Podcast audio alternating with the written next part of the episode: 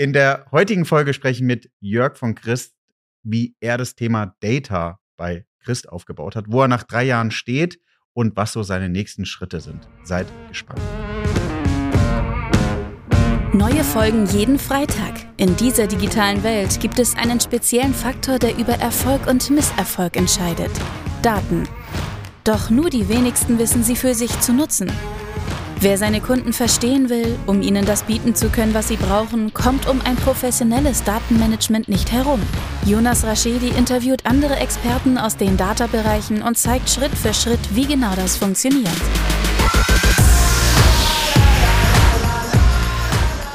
Herzlich willkommen zu My Data's Better Than Yours, der Data Podcast. Schön, dass ihr eingeschaltet habt.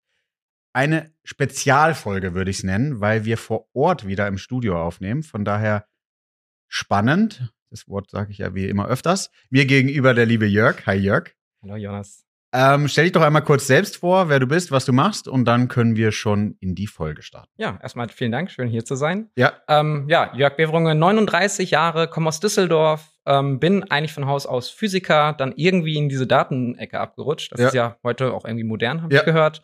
Ähm, ja, inzwischen arbeite ich für Christjuweliere und bin da Leiter von Data Analytics und BI. Wir haben eigentlich eine theoretisch eine gemeinsame Vergangenheit, weil Christ und Douglas früher gemeinsam in einer Holding waren. Riesiges Ja, Konglomerat. ja, ja, genau. Cool.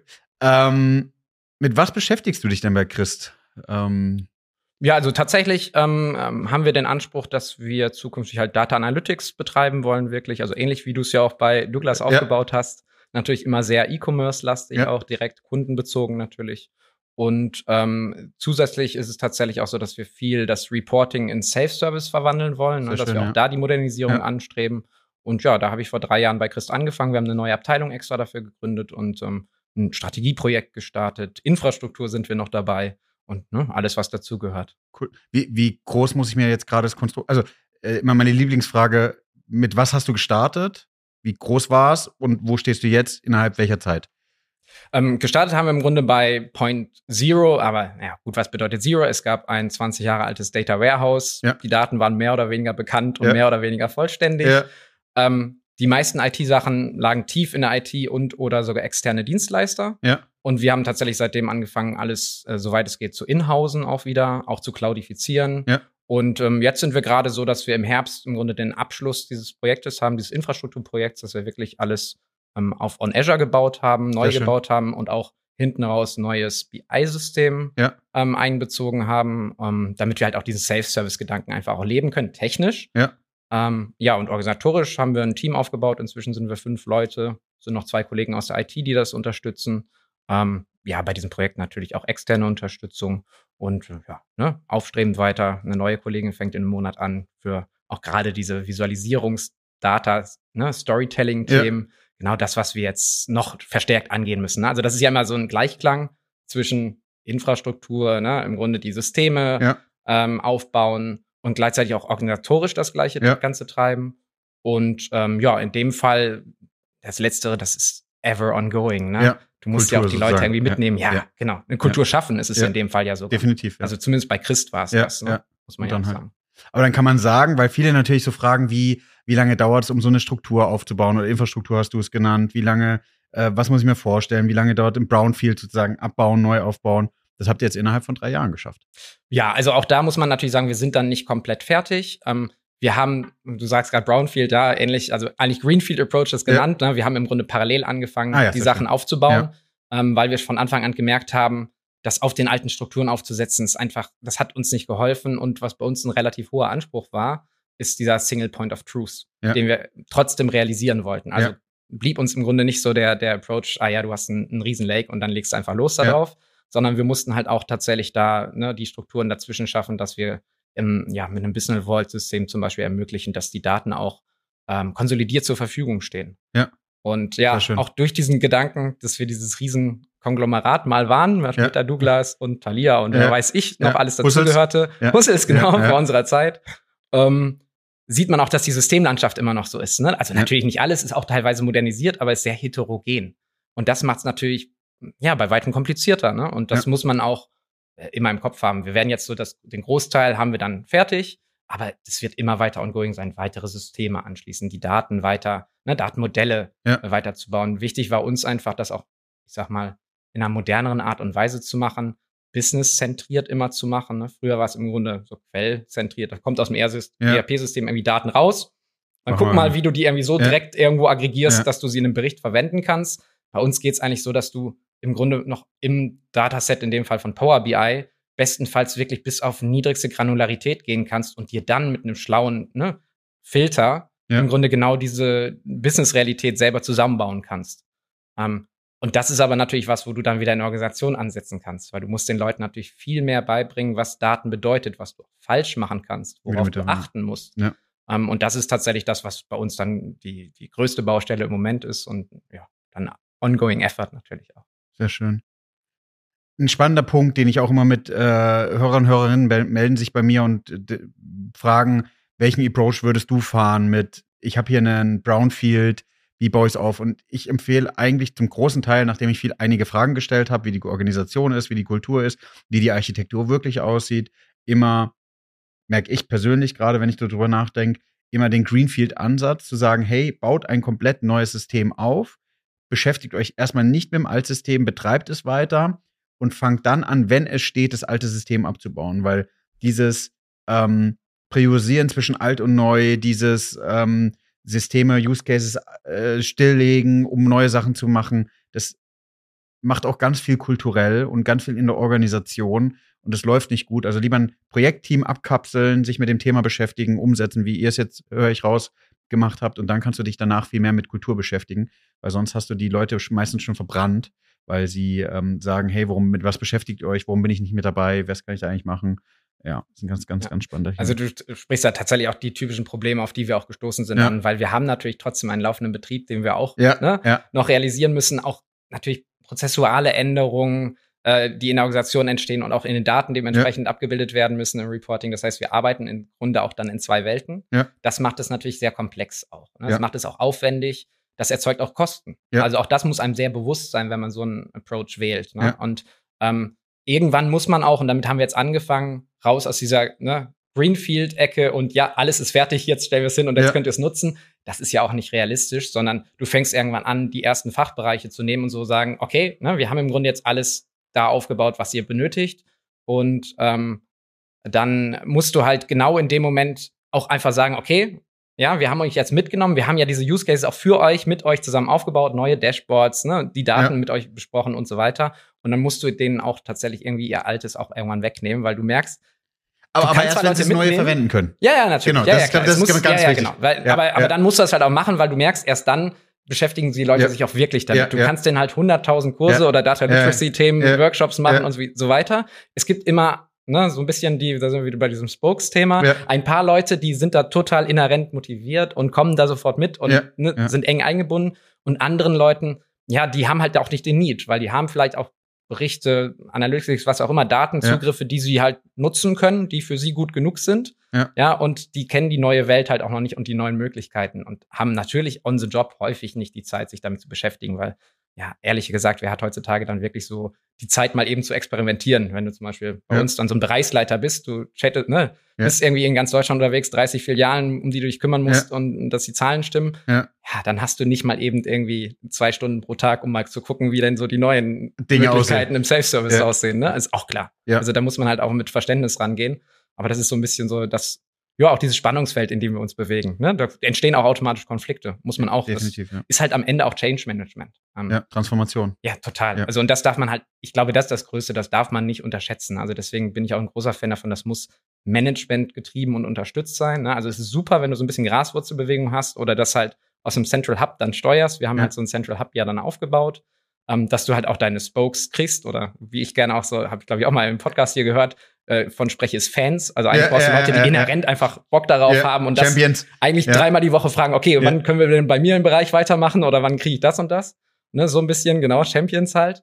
Ähm, das brauchst du alles, aber du brauchst, glaube ich, auch dieses, ne, dass auch die anderen Leute dieses Data Literacy-Thema, diese Maturity-Trainings, ne, dass du auch wirklich dafür Zeit kriegst, die Leute auch, ja, vielleicht auch verpflichtet werden im Zweifelsfall.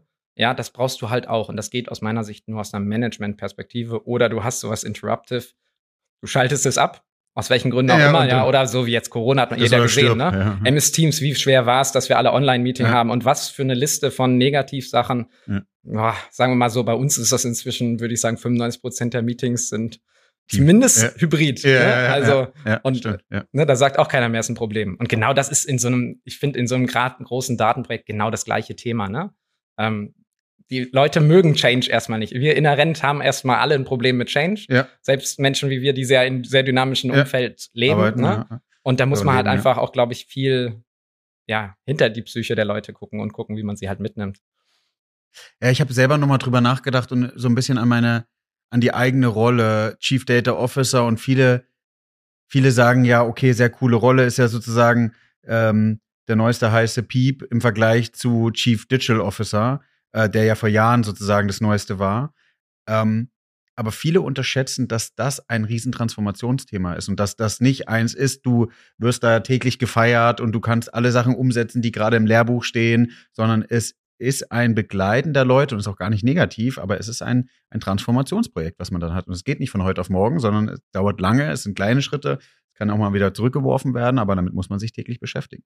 Ja. Ich sage sag ja immer, ähm, so, so drei Themen, mit denen man sich beschäftigen sollte, ist die Organisation, es ist die Architektur oder du hast Infrastruktur gesagt und die Kulturthemen. Und die ersten zwei Themen muss man anfangen. Ich glaube, du musst mit der Organisation anfangen und mit der Infrastruktur. Was machst du? Wie baust du es auf? Das habt ihr ja sozusagen gemacht. Einmal die Entscheidung, baue ich es gemeinsam auf, baue ich separat als Greenfield auf. Hub and Spoke Modell habe ich jetzt verstanden, habt ihr implementiert. Also welche Organisationsform funktioniert. Und ich glaube, dass du damit, wie du sagst, Champions, so die klassische Early Adopter Phase, ähm, damit kannst du alles bauen. Und irgendwann musst du dir dann Gedanken machen, okay, ab wann steige ich in die Kultur ein, wann baue ich Data Literacy auf, um zu sagen, tu Gutes und sprich darüber, dass alle das Thema mit umsetzen. Ja, und das ist bei uns halt genau jetzt so der Knackpunkt, der, der- ne, das ist das, was jetzt mehr und mehr kommen muss Ja. und kommt. Ähm, ganz einfach auch, weil wir ja, ja, wir reden hier über das, das äh, BI-System, das Gesamt-BI-System des Konzerns, ne? Und das bedeutet halt auch, ja, das sind schon allein 200 Filialen, die du versorgen willst mit Themen, Berichten, wie auch immer, ne? Das heißt, du musst es halt spreaden in einer großen äh, Menge und es gibt natürlich verschiedene, ich sag mal, ne, Levels. Du kannst einen ganz einfachen Bericht mit drei Klicks kennt jeder, worum es geht. Ja. Aber es gibt natürlich auch viel mehr Möglichkeiten, viel mehr Filtermöglichkeiten, viel mehr so dieses, ich sag mal, ähm, vorgeprägtes Self-Service. Also das heißt, da muss keiner nachher irgendwie mit ne Data Engineering betreiben oder sonst irgendwas selber einen Bericht bauen. Demokratisierung Aber- der Daten, also Ja, Zugang genau. der Daten Genau. erstmal Und schaffen. das ist halt das, was man ja schaffen will. Ja. Aber das ist halt dann auch dann dementsprechend genutzt wird und genutzt werden kann. Ne? Ja. Und auch da die Daten, die man da darstellt oder vielleicht auch neue Visuals und so weiter, dass die halt auch verstanden werden. Ne? Also auch der, der Nutzen. Also weil da ist ja ein, ein großer Mehrwert mit verbunden. Ich meine, wir kommen irgendwie von so einer Welt äh, 90er Jahre Listen Reporting und die Ja. Leute, die Ja. halt Bescheid wussten, unten rechts irgendwie in der Zeile 577, wenn Stand das eine Zahl. ne, 55 ist, dann Ja. ist das gut. Ja. Also, ne? also so, das ist immer so. Und das ist in manchen Köpfen halt noch drin. Das ist teilweise auch sogar noch in manchen ja, KPIs. Wir haben eben drüber gesprochen, ne? je nachdem, welche KPIs man macht und wie man damit steuert, Ja. kann das halt auch schief laufen, Ja. weil die vielleicht zu eindimensional sind. Und da wollen wir eigentlich von, von weg. Ne? Und ich glaube, das ist genau diese Mischung, die man, weil Democracy sieht man jetzt ja auch ne? in unserer wirklichen Democracy, hat immer auch ja auch Risiken. Ne? Da muss man auch die Leute aufklären, da muss man die Leute mitnehmen. Ansonsten kann das halt auch in die falsche Richtung gehen. Ne? Ähm, wenn Daten missinterpretiert werden, falsch verstanden werden ne? oder absichtlich misused werden ne? für eigene Zwecke. Das sind ja auch Sachen, die man irgendwie verhindern muss, indem man die Leute halt mitnimmt. Warum habt ihr euch fürs Hub and Spoke Modell entschieden? Ähm, Ja, ist eine gute Frage. Ich glaube, das ist so ein bisschen aus der Not herausgekommen, dass wir gemerkt haben, vorher war das halt im Grunde so ein bisschen BI, Data Analytics und Datenaufbereitung, alles so ein IT-Thema, Ja. beziehungsweise Controlling hatte so die KPI und Berichtshoheit. Ja. Wurde aber extern oder in IT erledigt. Ja. Ähm, wir haben dann halt direkt gesagt, okay, mh, moderner Ansatz aus meiner Sicht ist, man zentralisiert auch das. Ne? Also wir machen halt so einen modernen auch DevOps-Ansatz, Ja. dass wir im Grunde auch versuchen von Anfang an ne, Operations mitzuleben und zu überlegen, okay, ne, wie kriegt man das auch performant hin und stabil hin? Ja. Und ähm, auch die Verknüpfung, weil wir sehr viel mit Self-Service arbeiten wollen, geht man ja relativ sehr nah in der Datenarchitektur bis zu dem Frontend hin und hat nicht mehr nur dieses ganz, ne, ganz reine, äh, wo man, okay, ihr stellt die Daten zur Verfügung und dann Ja, kann ich da ja. einfach mitarbeiten. Ähm, das war so ein bisschen, wieso wir das Ganze zentralisiert haben. Es lag auch einfach an der Maturity. Ähm, bei Christ ist, glaube ich, sehr datengetrieben, also allein durch das Omnichannel. Ne? Bei uns ist, wir haben recht Omnichannel ist, sind wir ein relativ Early Adapter gewesen. Ne, da haben wir also auch viele Sachen in E-Com. Da gibt's aber auch dementsprechend Leute, die sind, ne, die machen extrem viel mit Daten, ist ja klar. Online-Marketing und so muss ich dir ja nicht erzählen. Ja. Ähm, es gibt aber andere Bereiche bei uns, die haben halt dann eher ne, Excel, Listen-Reporting, solche Sachen, sehr KPI-driven, aber nicht, was ich nennen würde, ja, Data Analytics oder wo du Richtung Forecasting gehst oder solche Sachen nutzt. Ne? Und ähm, dieses Matur Maturity-Level kann man aus meiner Sicht eigentlich nur durch so ein zentrales Modell ausgleichen und dadurch, dass man halt dann sagt, ne, wir haben Champions in diesen äh, Gruppen, die halt auch das Tempo mitgehen, ja. mitgehen beziehungsweise in die, in die richtige Richtung treiben. Das heißt, du hast vielleicht den einen Fachbereich, wo du mehr, ähm, ne, wo du mehr, mehr sozusagen ähm, die Leute unterstützen musst. Den anderen Fachbereich, der ist schon so selbstständig, da brauchst du vielleicht auch Ja. andere Modelle. Du Ja. redest auf einem ganz anderen Level miteinander. Ja.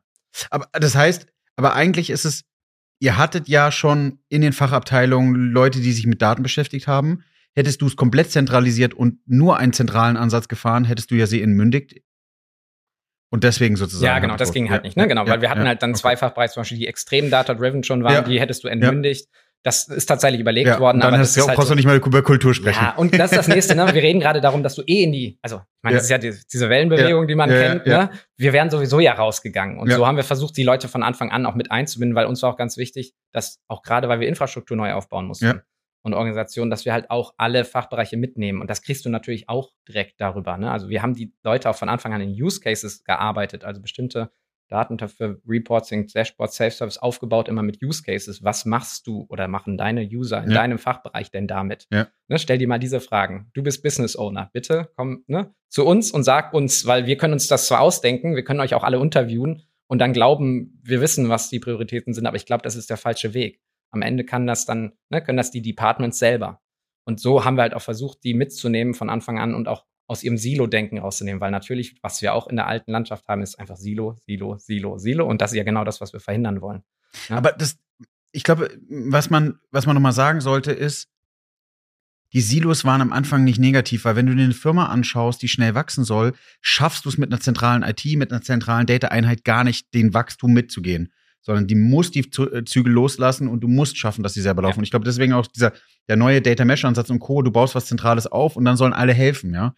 Also, Ähm, ja, bin ich total bei dir. Also das ist ein, eindeutig allein diese Dynamik, die wir dann halt ne, mit dem Online-Geschäft und dem wachsenden Multichannel hatten und all diesen Ja. Verknüpfungen, die man ja hat, ähm, hat das absolut, ne, diese Dynamik, die wir dahinter hatten, ähm, hat das erfordert. Bin ich total bei dir. Auch da ist jetzt so ni- nicht, dass wir von Anfang an sagen wollten, so wenn wir jetzt komplett nur zentralisieren, nehmen wir euch erstmal alles weg, dann hätte jetzt ja alles gestoppt. Das wollten wir halt auch durchaus verhindern. Und Data Mesh, ich bin eigentlich ein großer Fan von dem Ansatz. Erst recht, wenn du es dann, so kapseln kannst, dass du es sogar auch kostenmäßig wirklich schön sehen kannst, Ja. ne? was kostet Ja. das auch Ja. nachher sogar im Betrieb bestenfalls, ne? was, was ihr jetzt hier als Datenlösung benötigt und dann im Grunde skalieren kannst und sagen, ja, im Grunde könnt ihr das in anderen Bereichen auch nutzen. Finde ich einen super Ansatz.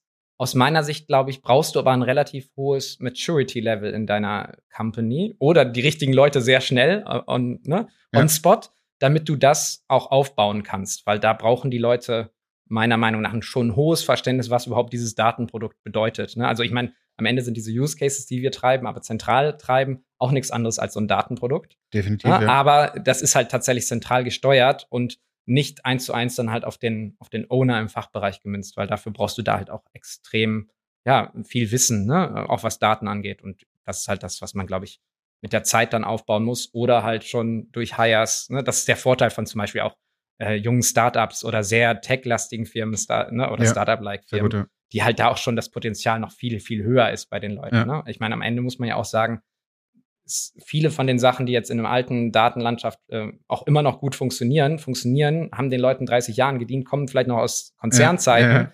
Ja, und die Leute musst du aber auch mitnehmen. Wenn du den jetzt anfängst, ja, wir haben hier dieses fancy, fancy Ja, ja, Data Product ja. und den versuchst erstmal auch noch das zu erklären. Ja.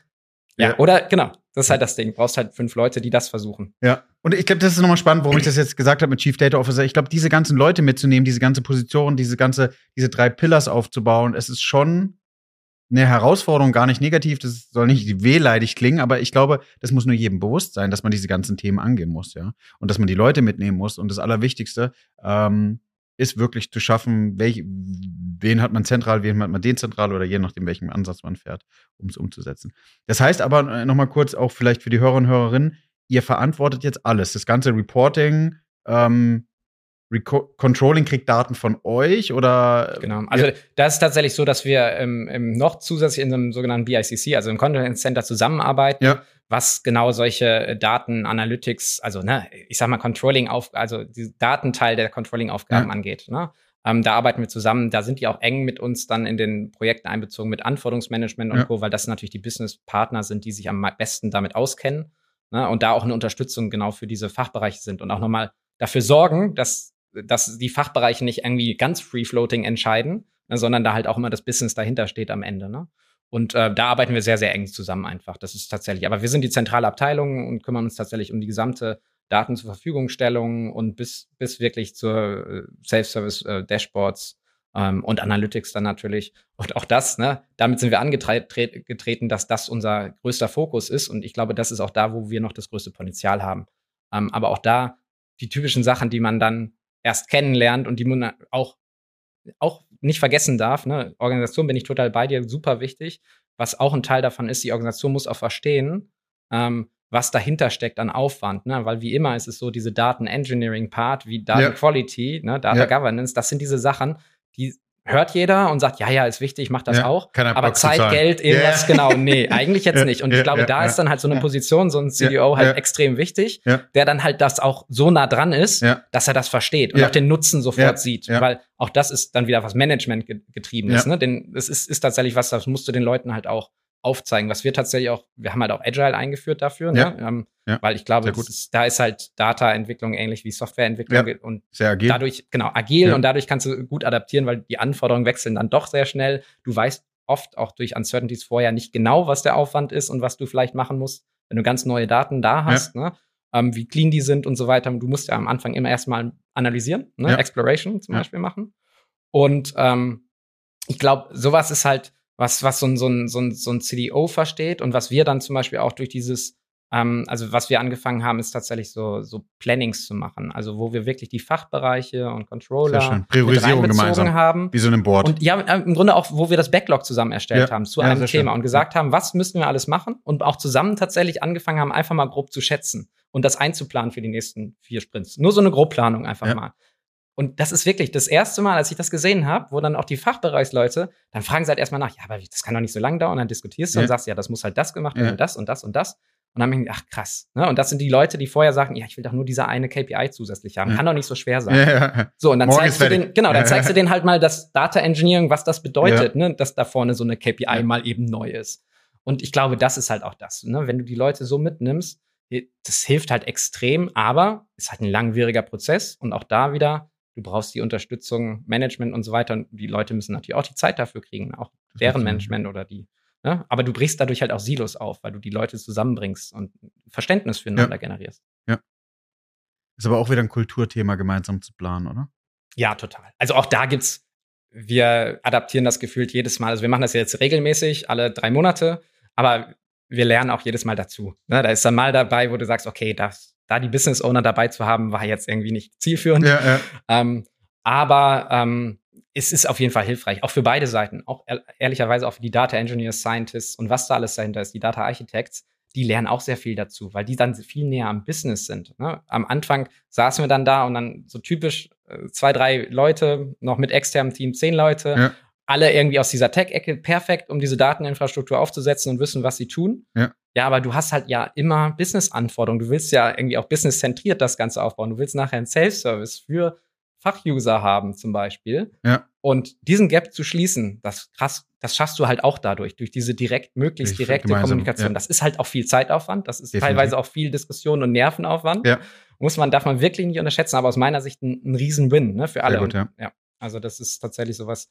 Und das ist, glaube ich, das, ne? Das, wie du schon sagst, das ist Organisation, Organisation auf der einen und wie du, ja, Kultur. Kultur. Ja, und das ist das Ding. Ich glaube auch da, man muss so früh wie möglich anfangen, diese drei Säulen, die man ja wirklich machen muss, ähm, ja, aufzubauen, sage ich mal, damit ja. das Dach irgendwann auch steht. Ja, sehr guter Punkt. Und ja. Ähm, ja, deswegen, ne, ich würde jetzt nicht erst mit Data, äh, da, äh, mit Culture anfangen, wenn der Rest fertig ist. Ich glaube auch, der Rest wird nie fertig sein. Das ist eher so wie so ein, ich glaube, wie so ein Säulenpalast.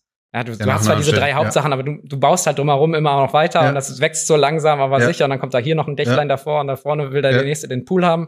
Nein, aber so halt ungefähr, ne? Am Ende hast du halt irgendwie das gesamte äh, Forum aufgebaut. Ich glaube, das ist so ein bisschen das. Auch davon muss man sich, ich glaube, ähm, entfernen. Das ist auch so ein typisches Management-Dogma, dass man glaubt, ja, okay, ne, gut verstanden, wir bauen jetzt eine neue Infrastruktur oder Organisation und so weiter und ja, okay, können wir in zwei oder drei Jahren machen und dann ja. ist fertig, ja. ne, folgender Aufwand, folgende Leute und danach steht das ja für alle Zeit. So wie es früher tatsächlich ja, auch nicht ganz so war, ne, aber du hast halt im Grunde, wenn du einmal deinen Data Warehouse da stehen hattest, gut, wenn sich viel an den Daten oder Prozessen ändert, musstest du was tun, aber eigentlich lief es, ne, so ungefähr. Ja. Und ich glaube, das hast du heutzutage viel, viel weniger. Ich meine, guck dir auch die Dynamik an, die jetzt sowas, wir arbeiten zum Beispiel mit, mit, mit Microsoft Power BI. Ja. Allein das letzte Release, was jetzt rauskommt mit Fabric und Co., was, ja. was das alles ja. tut. Oder Definitiv. was auch zum Beispiel in den Copilot, ne, also ChatGPT tun was, was wird mit Self-Service. Dass du den Leuten vielleicht ganz andere Sachen liefern musst. Ähm, das muss man halt immer im Kopf behalten und das wird das aber auch, das, das Agile hilft dabei, dass man halt auch schnell genug dann adaptieren kann. Ja. Muss man halt nur wollen. Weißt du, was viele, viele Leute mich immer wieder fragen, die Hörer und Hörerinnen? Ihr sprecht schon so viel und ihr seid schon so weit. Wenn wir jetzt nochmal zurückgehen und die Leute versuchen mitzunehmen, was war der erste Schritt vor drei Jahren? Wie hast du es geschafft? War die Stelle schon ausgeschrieben? War die noch nicht ausgeschrieben? Wie hast du es geschafft, das bei Chris zu etablieren? Weil ich glaube, viele hören sich jetzt, äh, hören zu und denken so, ja, ja, ist schon so weit, aber bei mir funktioniert es nicht. Was waren die ersten Schritte? Werbung in eigener Sache. In den letzten zwei Jahren habe ich über sechs Bücher geschrieben, 200 Podcast-Folgen aufgenommen und ich habe mir überlegt, wie bekomme ich diese ganzen Informationen jetzt nochmal anders verpackt und in einem Mehrwert für euch kommuniziert. Mit meinem Team habe ich jetzt über sechs Monate mal drüber nachgedacht, was kann das denn sein und habe viele Ideen verschmissen und dann auch doch wieder angefangen. Es wird jetzt demnächst einen Videokurs geben, in dem ihr die Möglichkeit habt, alle Informationen, die ich über die letzten Jahre erarbeitet habe. Wie wird ein Unternehmen datengetrieben? Auf was muss man dabei achten? Was sind Fails? Und vor allem, was sind aber auch gute Vorlagen, die man nutzen kann, um erfolgreich zu sein? Von daher nutzt die Chance, meldet euch bei mir und ihr bekommt Zugriff zu diesem Videokurs. Ich schicke euch alle Informationen dazu. Er kostet natürlich was, aber für die Leute, die am Anfang direkt zuschlagen, habe ich auch einen großen Rabatt. Ich freue mich. Ähm, war tatsächlich, also die Stelle war ausgeschrieben. Ja. Ähm, Als? Leiter BI und Data Analytics, okay. ich. Okay. Ähm, und das war also Management-driven. Ja. Das musst du dir so Top vorstellen. Down. Ja, total, ja. weil ich, ne, Vorstellungsgespräch war wirklich so komplettes C-Level Chris einmal ja. um mich rum. äh, ne? Ganz angenehm bestimmt Gespräch ja, gewesen. mega an ah, also okay. ehrlicherweise ja, mega angenehm. Allein das war meine erste absolut positive Überraschung. Okay. Ich, ich ne, kam da natürlich so erstmal gefühlt im Anzug, glaube ich, damals noch. Das ist ja auch ein bisschen her. Und ähm, erstmal so total entspannt und wirklich auch da ähm, alles super, das war so der erste Schritt, aber auch da sieht man halt, die Anforderung war halt damals so, ja, die Diskussion ging schon, ja, was können wir denn mit, mit Besucherzahlen, wenn der vorm Schaufenster steht und wir das mit den Zahlen kombinieren und ja. das, irgendwann ging das in so eine Richtung ja, schon ja. in diesem Gespräch. So, wir haben uns also entschlossen, cool, na, das ist, lass uns das aufbauen, ne? Das wollen wir machen, richtig geil. Ähm, und damals so die, Ansage Management, ja, wir haben da im Grunde ja das meiste schon, vielleicht müssen wir ein bisschen externe Daten ja. dazu, aber eigentlich, ne? So. Ja, eigentlich schon fertig. Du darfst so, jetzt auswerten. Genau. Der ja. Rest war letztendlich gar nicht geplant in ja, dem Moment. Ähm, und dann haben wir natürlich erstmal gescannt, ne, gescreent, wie sieht's aus mit der Datenlandschaft damals, ne? Also Data Warehouse, so ein Audit schon erzählt, genau. das empfehle ich auch um, ähm, immer äh, den Hörern und Hörerinnen. Habe ich so ein Framework entwickelt, versuche über das Audit reinzugehen, ja. Das ist so alles Ding. Ja. Ähm, gleichzeitig haben wir natürlich dann schon angefangen zu inhausen, also es gab war viel schon extern äh, in der Mache, ne? also Data Engineering und so war alles extern. Ja. Haben auch in der IT angefangen, äh, Ressourcen aufzubauen, parallel ja. mit mir. Intern? Ähm, genau, intern ja. direkt. Und dann haben wir halt auch relativ früh gesagt, okay, ja, zwei, drei Leute aus, aus Christ kommen schon zu mir ins Team, damit wir auch ein Team von Anfang an haben, wird ergänzt noch um zwei, drei Leute. Und damit ne, haben wir dann angefangen, okay, Strategie erstmal, wo wollen wir wirklich hin? Ne, was sind unsere Needs, damit wir halt auch infrastrukturell dementsprechend das passend bauen. Ne? Also wir wollten ja nie, am Anfang haben wir echt gedacht, okay, wir nehmen dieses Data Warehouse, das ist vielleicht ein bisschen ne, äh, creepy, ja. weil die Hälfte der Daten wusste niemand mehr, wo es ja. herkommt ja. oder ob die gut sind. Ne? Ähm, aber das Berichtswesen läuft drauf und alles ist fein, ne? also alles gut. Ne? Ähm, aber ähm, wir haben wirklich frei gescreent auch da, was sind die Möglichkeiten und Needs von uns. Ne? Also was, was brauchen wir denn als Business, was bringt uns einen Mehrwert? Und haben tatsächlich dann auch angefangen mit äh, einem POC und haben gesagt, okay, dann lass uns doch mal in diese Analytics-Ecke gehen, so eine Standortanalyse machen. Wie können wir denn zum Beispiel, wenn wir jetzt neue Läden eröffnen wollen oder gucken, wie gut sind unsere Läden, wie könnten wir das mit externen Daten, den Daten, die wir schon haben und so weiter, denn aufbauen? Und ähm, als wir das geplant haben, haben wir relativ zügig gemerkt, okay, na, wenn wir in so eine Ecke gehen wollen, ist unsere Infrastruktur vollkommen überfordert. Ja. Wenn wir sowas wirklich produktiv betreiben wollen, haben wir nicht die richtigen Leute. Wenn wir sowas, also wenn wir es in-house machen, ne, wenn wir sowas auch nutzbar machen wollen, verständlich, sodass die Leute es auch verstehen, damit arbeiten können, haben wir nicht die passende Organisationsstruktur. Ähm, und damit hat sich das dann ergeben, dass wir sofort angefangen haben, ja, ich sag mal, so eine Art Strategiephase zu machen. Wir haben uns ein halbes Jahr ungefähr genommen, um wirklich zu sagen, was sind die Bedürfnisse mit allen Fachbereichen gesprochen, mit der IT geklärt ne, und haben uns im Grunde so ein Organisationsmodell, haben wir gerade schon besprochen, was es haben geworden ist, ja. ausgedacht, ja. haben relativ schnell diesen zentralen BICC-Ansatz Data Hub, äh, sage ich mal, gegründet, ähm, auch organisatorisch und dann von da aus losgelegt. Und dann, ja, also das ist tatsächlich sowas, glaube ich, was man auch machen sollte. Ja. Erst muss die Lampe im Management angehen. Ich glaube, das ist ganz wichtig. Das schafft man mit den bestehenden Leuten oder vielleicht von, von extern irgendwie so ein bisschen der, der Ansatz kommt, zu sagen, okay, wir entscheiden uns jetzt top-down, wir wollen mit Daten arbeiten, weil das ist, glaube ich, extrem schwer, auch später auf dem, auf dem Top-Level diese Kultur auszulösen. Wenn ich im Meeting sitze, will ich Zahlen sehen. Wenn ich im Meeting sitze, will ich sozusagen, die, mir müssen Zahlen vorgestellt werden. Und wenn du das nicht schaffst, zu etablieren, ist, glaube ich, das ganze Projekt, wenn es irgendjemand intern versucht aufzubauen und das Top-Management nicht der Sponsor ist, wird es nicht funktionieren. Das sagst du eigentlich richtig, ja. Ja, total. Und ich glaube sonst, also das hast du eben ja auch schon gesagt, diese drei Säulen, die du ja aufbauen musst am Ende, ja. Ähm, du brauchst da das, die Unterstützung, das Funding natürlich auch für. Ja, also das ist ganz, ganz, ganz wichtig. Und ähm, ich glaube, Chris war schon immer data-driven und das war damals nochmal so, ja, wir sind data-driven, wir wollen ne, das ja. noch verstärken. Allein durch das E-Commerce haben wir das sowieso. Wir wissen, wir haben auch extrem viele Daten, die wir nutzen können, die wir noch, wo wir noch wirklich auch Business-Nutzen sehr stark ja. machen. Und ich glaube, dieser zweite ist der Knackpunkt. Nicht mal nur dieses KPIs und wir nutzen und zeigen sie, weil ich glaube, das machen viele Companies, egal wie alt das System ist und ne, egal wo die herkommen. Ähm, aber dann den nächsten mal zu machen und wirklich diesen Mehrwert aus Daten, ne, dieses Added Value durch Data, ja. dass du im Grunde Insights gewinnst, die Leute vielleicht als Bauchgefühl haben, Ne? Ja. Und vielleicht nur eine Bestätigung brauchen bei Daten, aber vielleicht auch eine Widerlegung. Ich glaube, das ist ja das, was du eigentlich am Ende haben willst, ne? Dass du da in diesen und das dann als Data-Driven ja. bezeichnen würdest. Und ich glaube, das ist tatsächlich gerade so im deutschen Mittelstand immer noch so ein bisschen Discre Discrepancy in, im Kopf, ne? Dass die Leute das ein bisschen verwechseln. Von nur weil du nach KPI steuerst, bedeutet das aus meiner Sicht nicht Data-Driven, ne? Nee. Ähm, weil du hast halt die Daten, die du da hast. Data informed, würde ich sagen. Ne? Also du guckst dir Zahlen an genau. und, und lässt dich da ja, und steuerst halt relativ klar nach sehr einfachen Zahlen, aber gerade Causation oder so dahinter siehst du manchmal gar nicht. Und manchmal weißt du auch gar nicht, ob der KPI-Train sauber ist. Ne? Ja. Also auch das ist das Ding. Ähm, und ich glaube, das sind so diese Themen, die dann erst bewusst werden, wenn man wirklich sagt, Data-Driven, auch was ja. Datenqualität bedeutet oder vielleicht sogar für die Top-Level-KPIs ja. bedeuten könnte. Ne? Also das sind, glaube ich, so Sachen, die man dann sehr stark treiben muss. Und ja, da muss man das, das Management, wenn man es noch nicht hat. Ich hatte das Glück, dass ich äh, im Grunde vom Management ja. erwählt wurde, ja, diese Chance ja, zu kriegen. Und ähm, das hat das Ganze halt auch, auch in schweren Phasen, ne? ehrlicherweise. Weil gerade wenn du jetzt äh, auch so einen Greenfield-Ansatz hast wie bei uns, dann gibt es auch Phasen zwischendurch, wo es nicht so schnell geht, wie du es gerne hättest. Wo du vielleicht auch mal eine, eine Architekturentscheidung ändern musst, weil du merkst, okay, na, auch das ist eine Art von agil. Das musst du, wenn du merkst, das passt nicht zum Business, verdammt, dann hast du halt vielleicht auch einen Monat in den Sand gesetzt, aber dann musst du akzeptieren. Da brauchst du natürlich dann auch Unterstützung, ne? Also ja. sowas, sowas kann halt vorkommen, weil du baust halt was neu auf. Ne? Und das muss jedem bewusst sein. Ähm, und gleichzeitig muss das, was läuft, ja weiterlaufen und auch funktionieren und auch richtig sein. Ne? Also auch da, wenn du den Leuten dann zum Beispiel aufzeigst, ja, jetzt hier mit der neuen Inf Architektur ähm, kommt hier was anderes bei raus, haben wir wohl in den alten Daten einen Fehler, versuch das mal jemandem zu erklären, ja. wenn das 20 Jahre gesteuert wurde. Ähm, ist jetzt zum Glück bei uns nicht sehr häufig vorgekommen. Wenn wir über die Zukunft sprechen, was glaubst du, was bei euch in den nächsten drei Jahren passiert? Was ist so das nächste Thema? So ein bisschen um, ähm, Literacy hast du ja schon angesprochen. Ja. Also sowas auch, dass man viel mehr mit den Daten arbeitet, also auch Data Storytelling versteht. Ja. Ich glaube, das ist das, was jetzt auch einfach Ne, das ist das, was damit möglich ist. Ne? Also Daten nutzt. Genau, da, ja. die wirklich die Datennutzung, Verständnis vorantreiben und damit dann halt auch einfach über diese Insights erstmal kriegen. Also das ist ja Next Level Insights daraus generieren.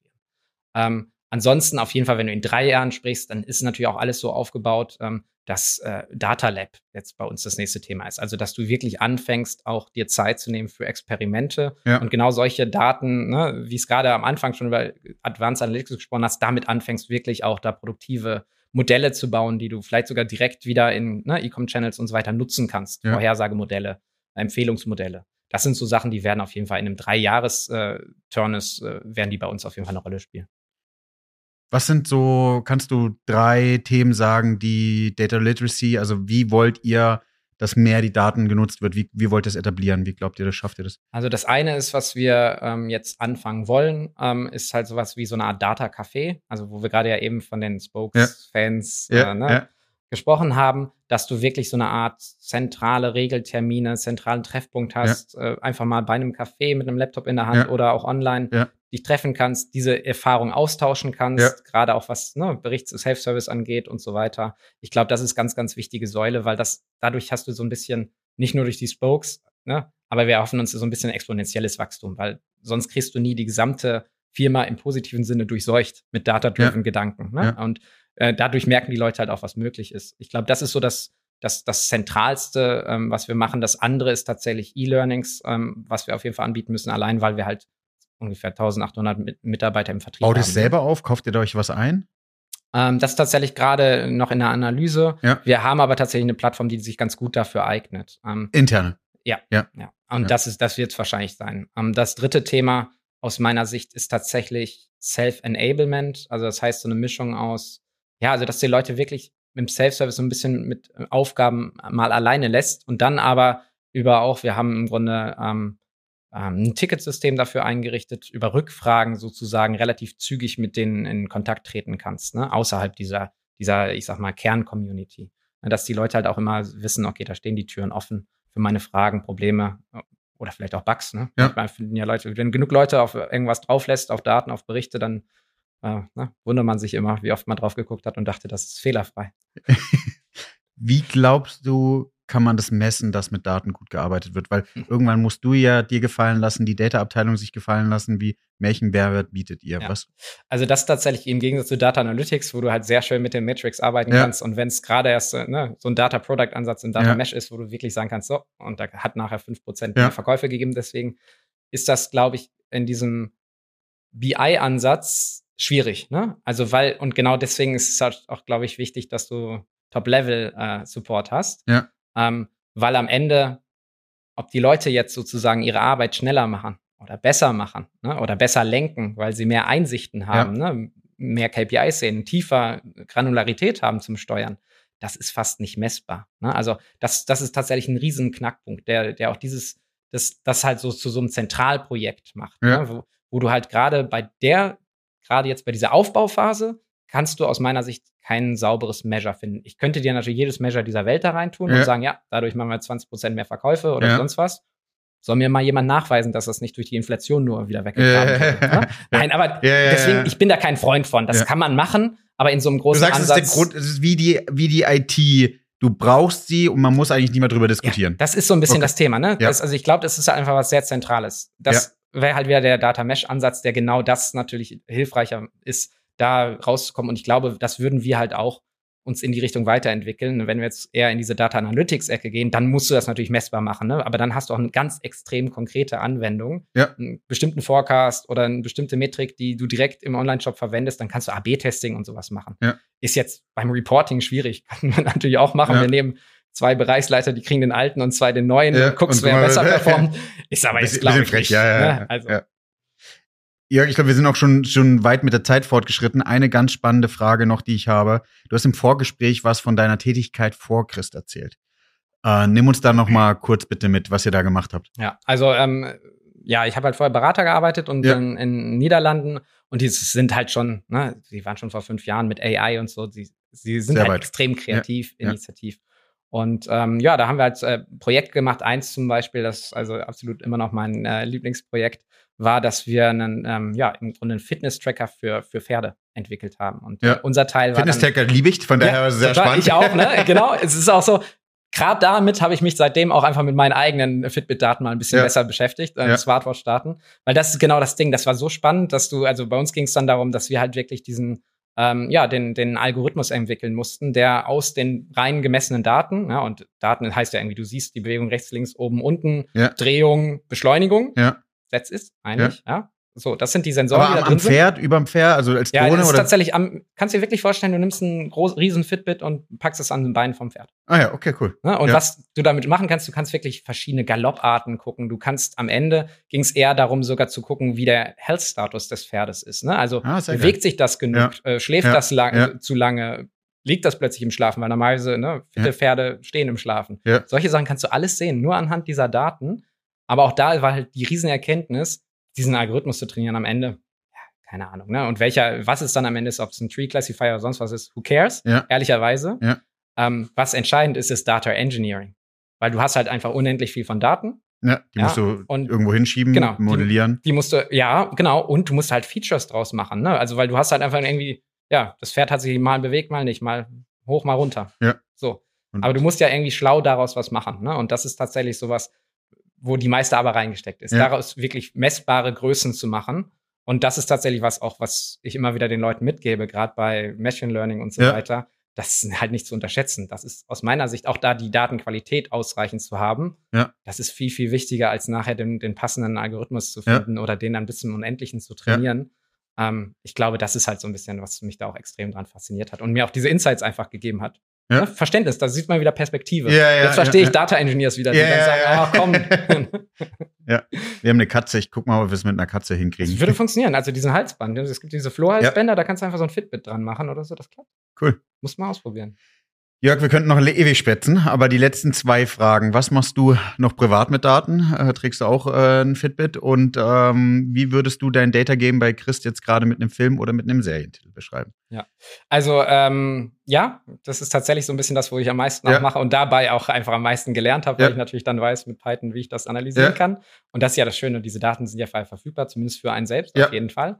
Und äh, man glaubt gar nicht, was man da alles. Ich fahre halt auch Rennrad, da sieht man halt auch wirklich auch. Äh, Alles ne? Daten, ja. Ja, da kann man seinen eigenen Fitnesszustand dran tracken, Ja. wenn man das wollte. Das ist eher gefährlich. Ich habe es Ja. dann irgendwann lieber gelassen. Ja. Der ist nämlich nicht mehr so gut wie früher.